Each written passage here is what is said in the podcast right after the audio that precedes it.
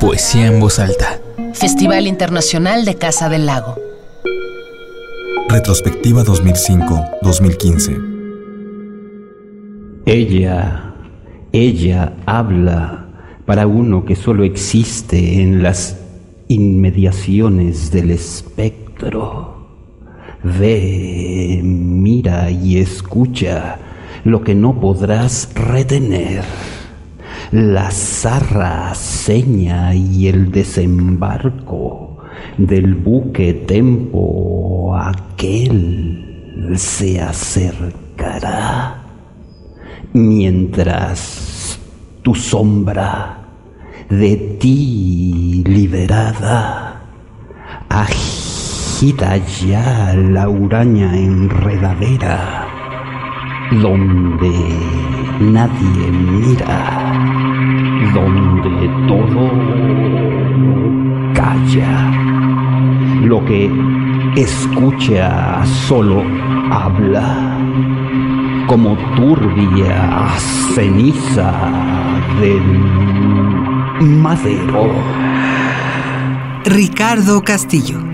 El poeta originario de Guadalajara presentó su pluma al público cuando en 1976, a los 22 años, publicó El pobrecito señor X.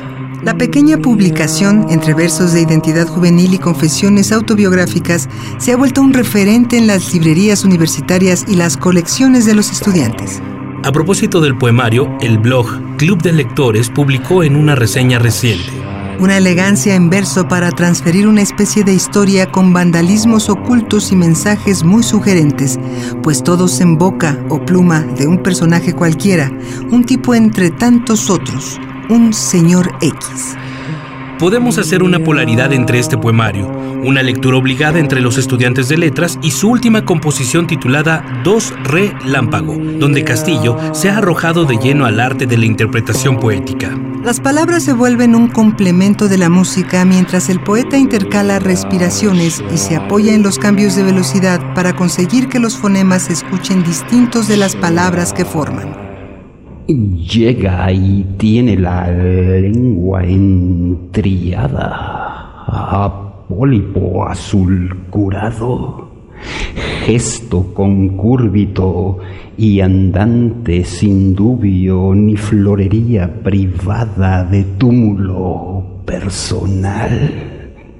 Llega y tiene la lengua enriada entremetida en un capullo de orugado retorno, vaída y servicial, en carne apenas naciente, la lengua suena. Látigos y gruños costan la brava evaporación. Maltas y bermejas calzadas se ornamentan dictadas por la crucial elefanta.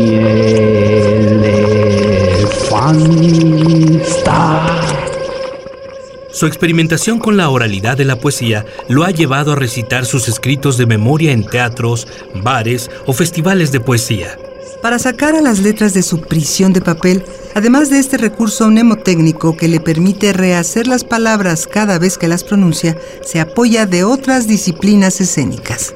¿Y de dónde proviene tanta azalea revocada por las centenas orzas de la puntual reliquia?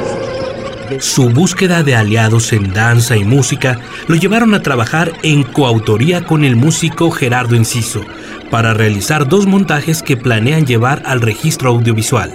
El primero es un disco compacto de audio grabado en 1992 titulado Es la calle Onda. El segundo, Borrados, es una presentación escénica multidisciplinaria que en 1998 ya se registró en video. Santo rincón de Ricardo Castillo. Poesía en voz alta. Festival Internacional de Casa del Lago.